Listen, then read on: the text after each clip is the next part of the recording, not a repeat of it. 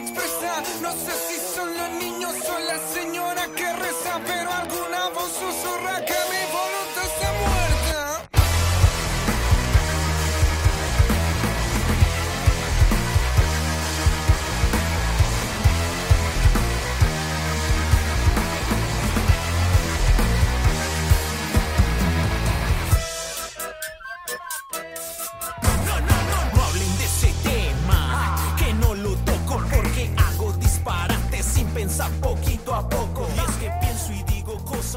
tienen sentido. Que el mundo no es de nadie, ya lo tengo vendido. Este.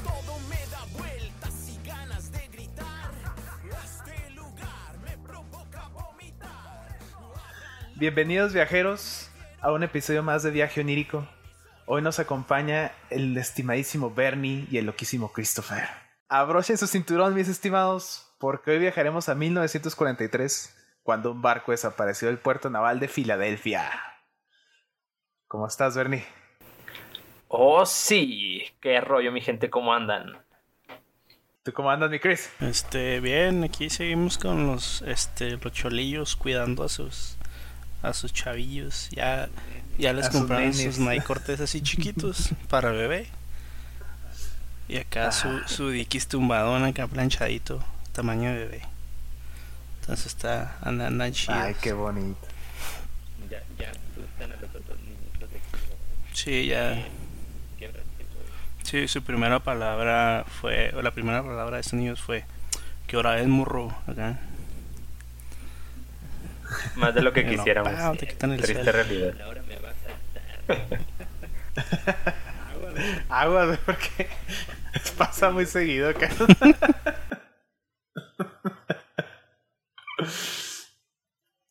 Pues bueno, en- como bien sabemos, vatos, los proyectos militares han apoyado el desarrollo tecnológico constantemente en una siniestra carrera por la su- superioridad militar. ¿Sí? Prueba de esto fueron las señales de internet, sistemas de radares e incluso los chocolates M&M's. Dicho esto, podríamos no estar tan sorprendidos frente a un suceso ocurrido en plena Segunda Guerra Mundial, un 28 de octubre de 1943. A ver. Tiempo, tiempo, tiempo. ¿Tú qué, ¿Tú qué sabes de los M&M's? ¿Por qué? ¿Por qué? Ah, Sí, o sea, que Sí, ese ¿qué es experimento eso? militar ¿Qué es tan eh? grandioso. no recuerdo si fue durante la Segunda Guerra o en Vietnam, pero los militares se estaban quejando de que en sus bolsitas que cargaban sus dulces, güey, se estaban derritiendo bien cabrón. Entonces le hablaron a las compañías de chocolates. Hershey's, una de ellas. De que, oigan, este, pues necesitamos algo para los militares. Que, o sea, chocolates, pues para que aguanten, este, lo que son las caminatas de todo el pedo, ¿no? Y entonces empezaron a hacer pruebas y desarrollaron algunos caramelos. ¿Cómo estuvo el pedo? Hicieron una cubierta de caramelo que cubría un chocolate. Y con eso se resolvieron el problema del calor. Entonces podían cargar su bolsita todo el día, güey, en pinches 40 grados, por decir algo. Y no se derretía el, el chocolate, güey. Digo, si lo que necesitaban era energía y que no se derritiera, pues la coca, güey. Una coquita. No, ah, bueno, Un digo, también de esa, ¿verdad? Un chocolate por nazi muerto, oiga. Ah, Sí, justo a esa pues, me refería. Esa es la razón, vatos. Entonces, los MMs es un experimento militar, vatos. Madres, el mejor que nos ha dado. sí, güey. Nada de que jabones hecho de judíos. No, no, que tus, botón, que tus botones con, con nombre judío y la madre. No, no, no, no, no. Chocolatitos, carnal. Envueltos. Chocolates M&M's. Un Envueltos en chocolatito, caramelo. un chocolatito por aguantan nazi más de muerto. 40 grados centígrados. No es cierto, yo creo que ahorita ya no han de estar así, güey. Pero ese fue el propósito de esas madres. ¿Tiene, ¿Tiene sentido? No sé por qué me acordé de ese invento que sacaron nuevo. Bueno, que no es tan nuevo, güey. Pero que sacaron unas cápsulas así de agua. Ah, que Ah, pues, los usan acá sí. para, para los triatlones o así, que nada más una Simón, y que ya, parecen este, una se burbujita, ¿no? ya bebiste agua, güey. Órale. Simón. Sí, Son una güey. burbujita acá. bolsa te queda acá trabada en la garganta. Acá. Simón, acá todos ahogados a la verga. No, es que es una membrana, ¿no? Es una, es una chingadera acá que. Como las capsulitas, pero de las píldoras que te tomas acá de medicamentos, de suplementos y cosas así. Pues supuestamente, el gobierno guardaba detrás de sus puertas un secreto conocido como el Proyecto Arcoíris. Ahorita eso sería cancelable. Sí. Sí, esos nombres serían homofóbicos y, y transfóbicos y cualquier otro movimiento hecho relacionado a. es bastante, es, es bastante homofóbico. De hecho, el- Ah, esas generaciones, ah, caramba. Bueno, también estamos hablando de los Pues el gobierno 40, de 50. Estados Unidos. Sí, sí, se entiende un poco. sí. no digo las de ahora, no, las de allá no. Ah, las de también, No, pero ahora. esto es No este, sé, en sí, sí, los. No sé si es cierto, es como los 40. Pues el gobierno de los Estados Unidos postró la mirada sobre un par de científicos que en 1939 comenzaron a mostrar un gran interés por las investigaciones realizadas por Nikola Tesla y Albert Einstein. Los científicos encontraron entre esas investigaciones la, posibilidad de curvar los rayos de luz que, que llegan a los objetos para lograr la invisibilidad, así como la capa de Harry Potter, ¿no? Y entonces, Estados Unidos encontró una gran ventaja militar si lograban volver sus buques de guerra invisibles, ya que estos estaban siendo devastados por los famosos U-Boot de Alemania en las batallas que se libraban en el Atlántico. No sé si recuerdan un poquito, el U-Boot era el, el- los que usaron para los submarinos que usaron para encontrar las aberturas al centro de la Tierra, según lo de la sociedad. No es cierto, lo de Agartha. Oh, Sí, lo de Agartha. o sea, son los mismos submarinos. Y estaban valiendo chorizo los Todo- gringos Está contra todo esto. en el mismo universo como Marvel, güey. no mames, pues ya estaría que no. Acá. O sea, de que es el mismo planeta, carnal. Según Jesús Hernández, Ah, un periodista e historiador, Ah, otro Jesus. el ejército norteamericano buscaba emplear generadores eléctricos en el interior de uno de estos buques de guerra para lograr así la formación de campos electromagnéticos lo suficientemente potentes como para curvar las ondas de luz y radio alrededor del barco, haciéndolo invisible frente a los radares y la vista. ¿Cómo, cómo funcionaría ese pedo? Oh, ahorita, Ah, cámara, mi Bernie, cámara, cámara. Cámara, Finalmente, pivote, carnal. Alrededor de 1943, el ejército y científicos americanos coincidieron en realizar el experimento con el buque de guerra USS Eldridge, un buque impresionante que podía albergar en su interior hasta 200 marineros, el cual supuestamente tenía en su momento tecnología de punta y pensaron que este experimento podría convertirlo en el arma definitiva.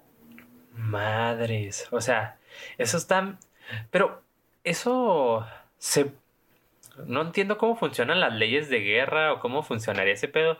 Porque imagínate que tú eres el único país en el mundo que puede volver invisible sus tropas. Bueno, o sea, su- no sus tropas, pero su armamento. O sea, es una ventaja demasiado cabrona contra los otros güeyes. O sea, forzarías a huevo a los otros a, a crear detectores de, de cosas invisibles o mamadas así, o algo que desinhiba ese tipo de, de mecanismo para volverlos invisibles, para que no reflejen los rayos y la chingada. Pero... No sé, o sea... Está muy cabrón, ¿no? Volver algo invisible. Es como... Si es de esas de que... ¿Sabes qué? No podemos contra estos güeyes. ¿Qué tal si no nos ven, cabrón? Piénsalo. O sea, si no nos ven, no nos pueden partir la madre.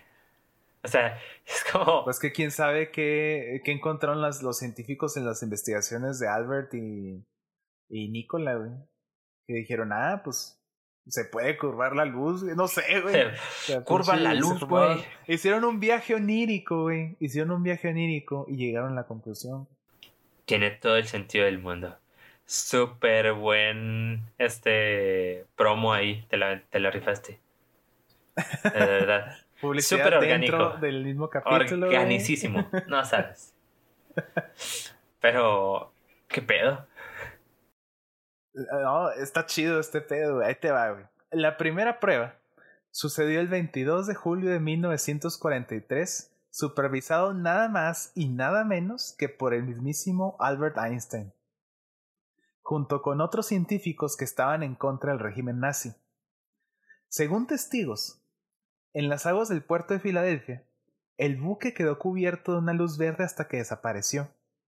Cuando apareció, la tripulación, que fueron como, unos conejillos de India, estaban en shock y posteriormente presentaron desórdenes mentales.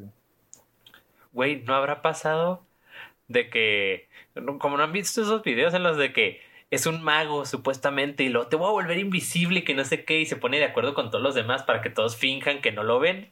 Y el otro güey se pone así de que en la silla y lo de que ok voy a decir las palabras mágicas y te volverás invisible y patas de cabra pelos de rana calvo y la chingada ya eres invisible a la verga y el güey de empieza de que no me ven y luego todos de que, wow, no lo veo. No. Sí, y el otro güey, eh, sí, el otro güey empieza a hacer puras estupideces de que se para y empieza a hacer pendejadas la ropa, ¿no? movimientos y la frega y todos No, que no como lo ven. loco. Entonces imagínate acá de que todos en el puerto, de que todos en el puerto de Filadelfia, de que, oye, este, vamos, vamos a cagárselo a estos güey, el pinche, el Albert Einstein, de que no, güey, va a estar bien cagado, mira, todos finjan que no los ven.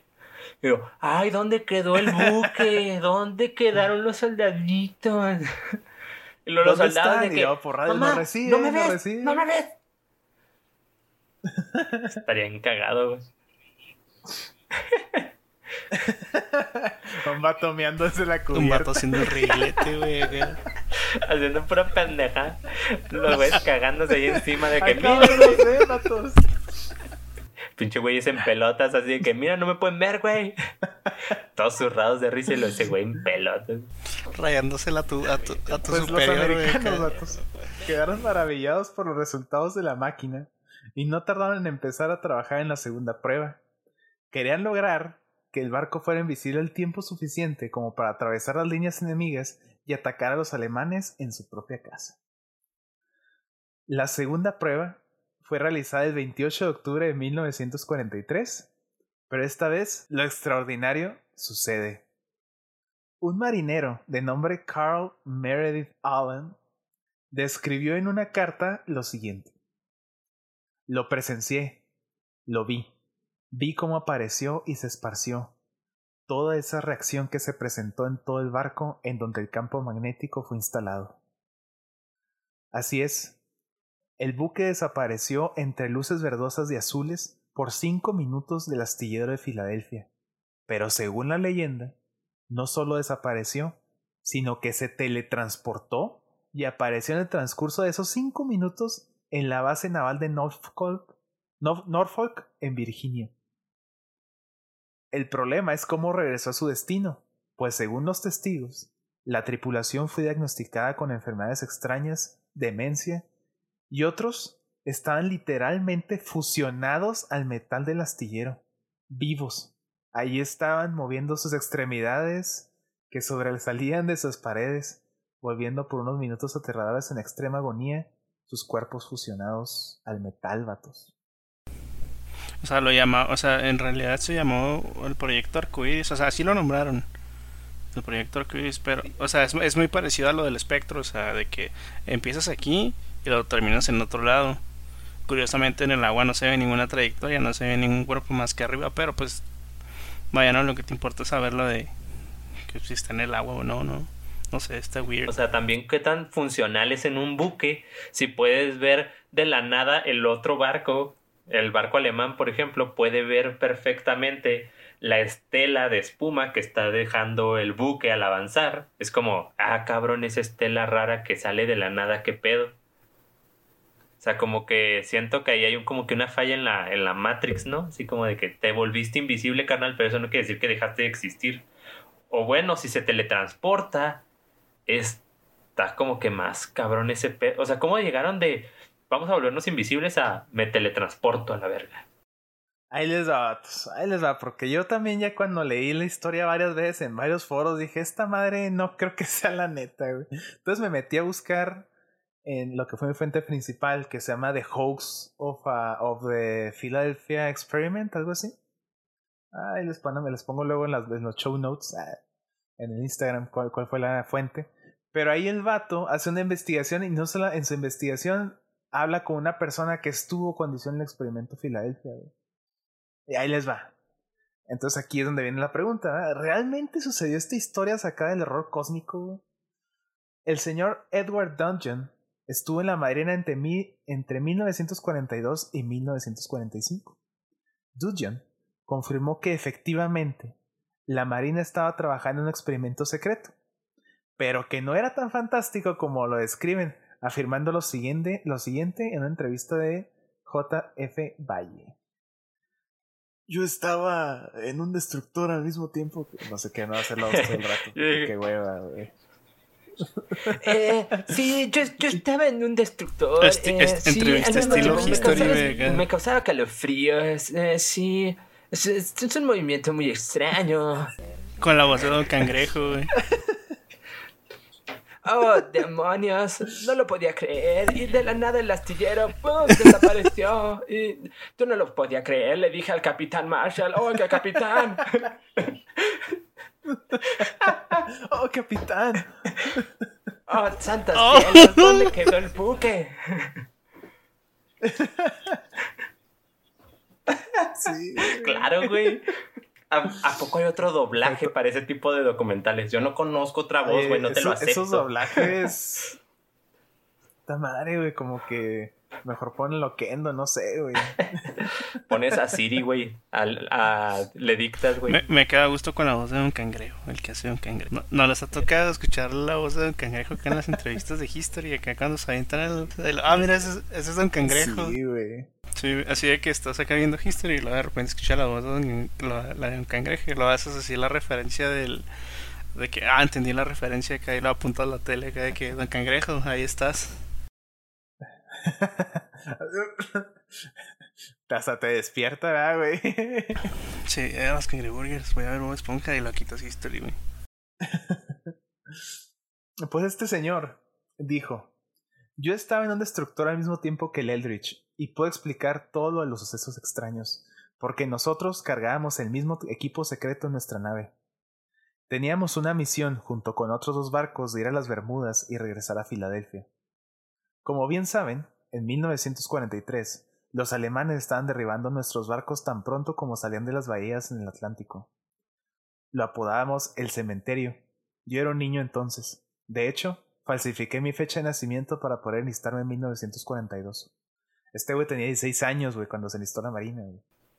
No mames, eso es, eso es o amor a la patria o patriotismo estúpido, no sé cuál de las dos. O de plano no había otra opción, güey, no sé. O de plano era eso o, o- o ponerte a jalar en las pinches empresas para crear más, no sé, armamento y cosas así. Pues lo chido, güey, es que este vato dijo, güey, que lo enviaron a la escuela electrónica y se graduó como Electrician's Mate en febrero de 1943. Y luego fue asignado a la tripulación del USS Engstrom, un buque con base a un funcionamiento de diésel. Este güey resalta este pedo porque el Eldritch funcionaba por vapor eléctrico. No sé cómo es ese pedo, güey, pues escuché bien cabrón.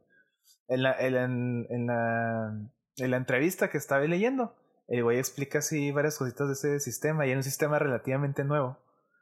Pero ya ahorita ya es obsoleto. O sea, ya, ya hay más cosas más vergas. Después el vato co- continúa. El equipo especial al que refería anteriormente se trataba de nuevos tornillos que hacían un sonido diferente, lo que hacía que fuera más difícil para los submarinos escucharnos. También instalaron un nuevo sonar para evitar la localización submarina y un dispositivo llamado Hedgehog, que fue montado enfrente del soporte del cañón de proa. Era un arma capaz de disparar cargas de profundidad en barcos de 24 a 30 en forma de patrón, y podía cubrir 180 grados hasta una milla de distancia. Hola. Está bien cabrón. No estaban tratando de hacer que los barcos fueran invisibles al radar. De hecho, los alemanes aún no tenían radar en ese momento. Lo que buscaban los científicos era hacer nuestras naves invisibles a los torpedos magnéticos, y la carga más preciada que era sometida a pruebas era un microradar, que era capaz de detectar el submarino enemigo tan pronto como desplegaran sus periscopios o cuando salían para tomar aire. Este radar podía detectarlos a una distancia de entre una o dos millas, y fue gracias a esto que los alemanes comenzaron a perder la batalla en el océano. Las cuatro naves pasaban por un proceso de desmagnetización en el dique seco, un proceso que se volvió rutinario a partir de junio o julio de 1943. Uy, como si hubiera sido ayer. Easy, bro. Oh, shit, o sea, entonces eran, invenci- eran invencibles, ajá, Simón. Eran invisibles eh, a medias, o sea, eran invisibles para los torpedos. Eso suena mucho más, Sí, tiene muchísimo más sentido a ya no me ves, me pongo Sí, un manto Me gustó lo, lo que dijo ahí del microradar, güey, que pues era una forma de detectar a los submarinos. Entonces imagínate, güey, o sea, si esquivas el torpedo magnético y en eso el pinche submarino saca el periscopio para ver qué pedo, te lo chingas, güey. Entonces está, Sí. está toda madre, güey, la estrategia. Sí, porque la bronca, la bronca principal de los americanos con respecto a los a los alemanes en ese momento, o sea, en el agua eran los submarinos, no eran tanto los buques este alemanes, sino que los submarinos nomás no los podían pinches detectar a la chingada. Simón. Entonces fíjate, tor- tornillos nuevos, güey el microradar y la desmagnetización de los barcos, güey. Ese era el, el proyecto, ¿Cómo, ¿Cómo madres están lo los tornillos, güey? Eso no entendí. O sea, tornillos nuevos que hacían otros ruiditos. O sea, de que pip, pip, ya, ya, ya, ya, no me ves. A la es que, según, según entendí, digo, tampoco es como que esté muy familiarizado con ese pedo. Pero según entendí lo de los tornillos, es porque en los ensambles que hacen de los barcos, güey, eh, a veces la, lo que es la, la vibración que produce la máquina, tanto como el navegar, eso lo detectan los radares, güey.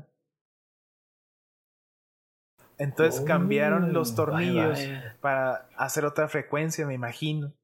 Que fue lo que alteró los resultados, a lo mejor ahí en las lecturas que estaban tomando los alemanes.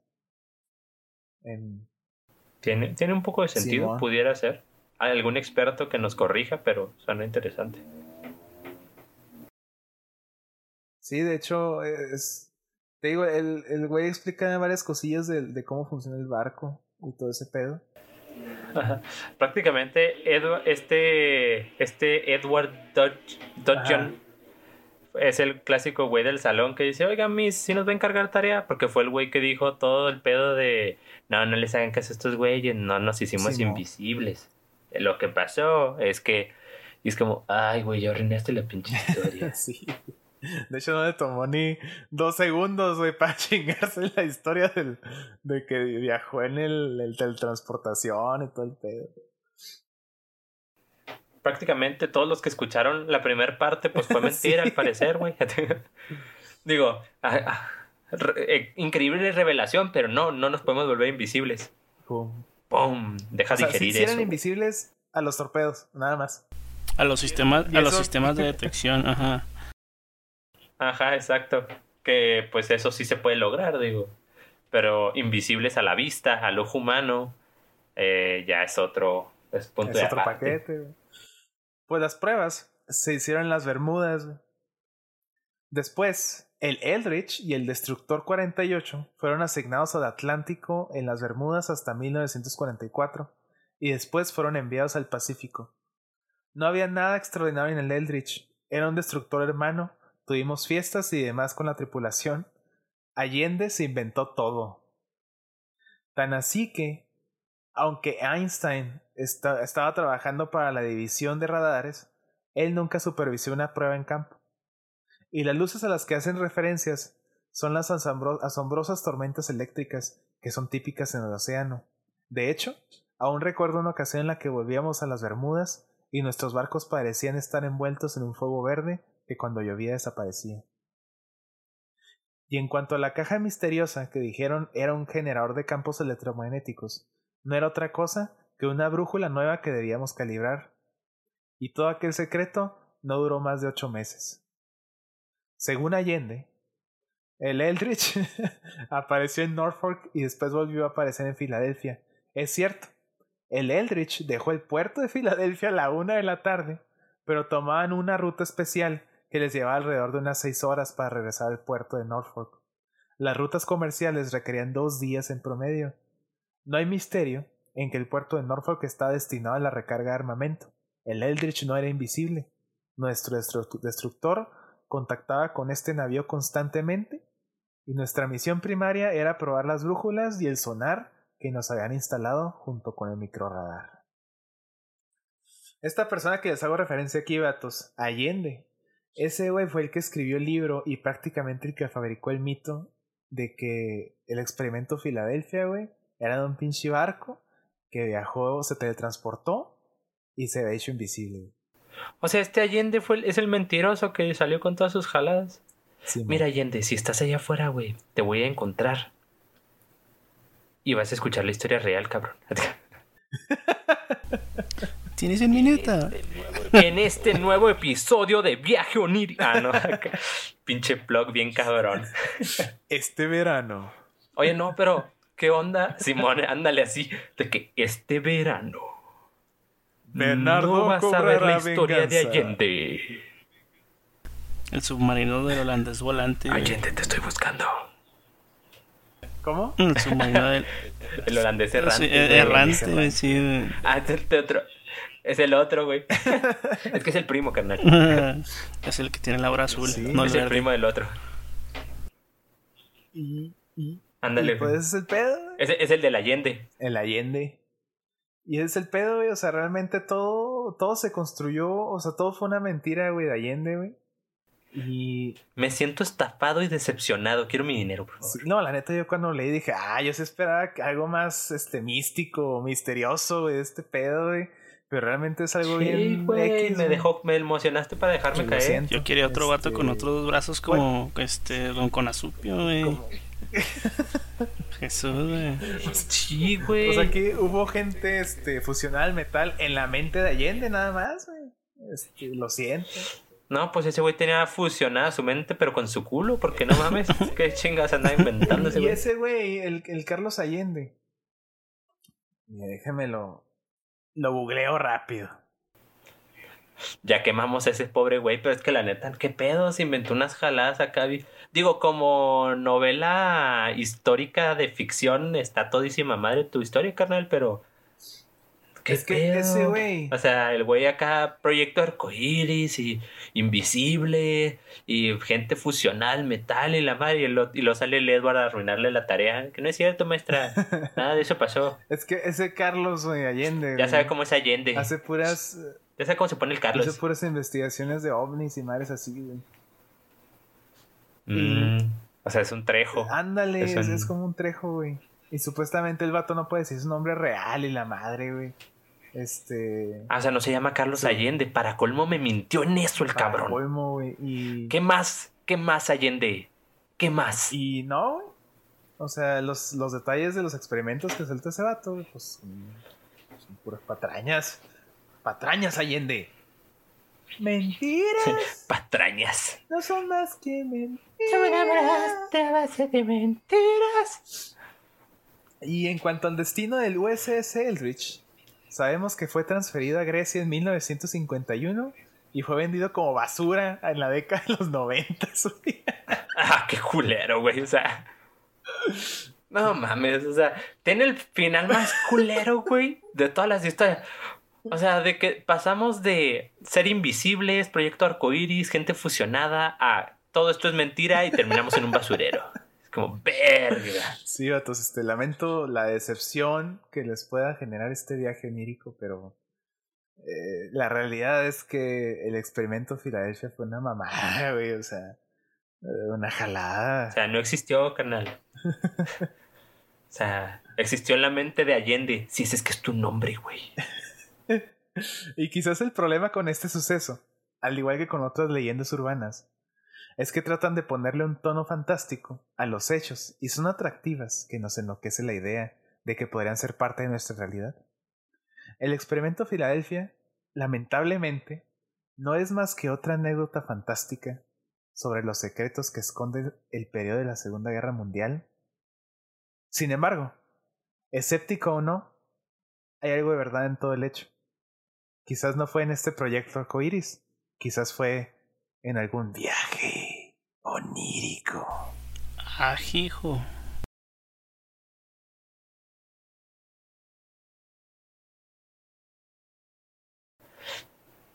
Yeah. Pues sí, es que sí hay mucho misticismo alrededor de muchos experimentos y cosas que se hablan de la Segunda Guerra Mundial. Entonces se entiende un poco por dónde iba este güey.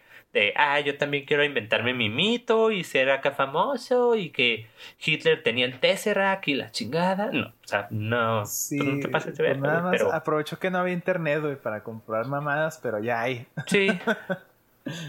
literal, literal fue el de esa de, ¿quién se va a enterar, carnal? Y nada, que 50 años después, 60 años después, todo el mundo así que, este güey, con sus mamadas. El güey, que, que invisible dice. Qué invisible el vato, güey. Chico, Que Nazukio, proyecta arcoíris, que gen... que parte de la nave. El capitán Allende con su parte de la nave. Parte de ella es parte de la nave. Y pues bueno, chicos, ese es este. Pues.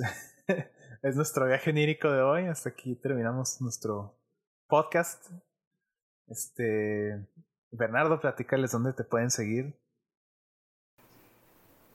Este, pues me pueden seguir en cualquier red social excepto en la calle, por favor, porque ahí sí me asusto.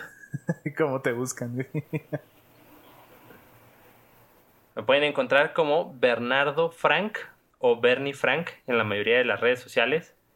Y pues estén ahí muy pendientes de todas nuestras redes sociales como Viaje Onírico. Ahí también nos pueden contactar prácticamente a cualquiera del equipo. Y pues ya se la saben, no todos los viajes son tan fantasiosos. Al parecer este fantasioso de Allende también tenía sus pinches viajes, pero astrales acá ayudadito por un poquito de, de ese polvo mágico Sí, al blanco parecido al talco al talco inhalado Talco inhalado.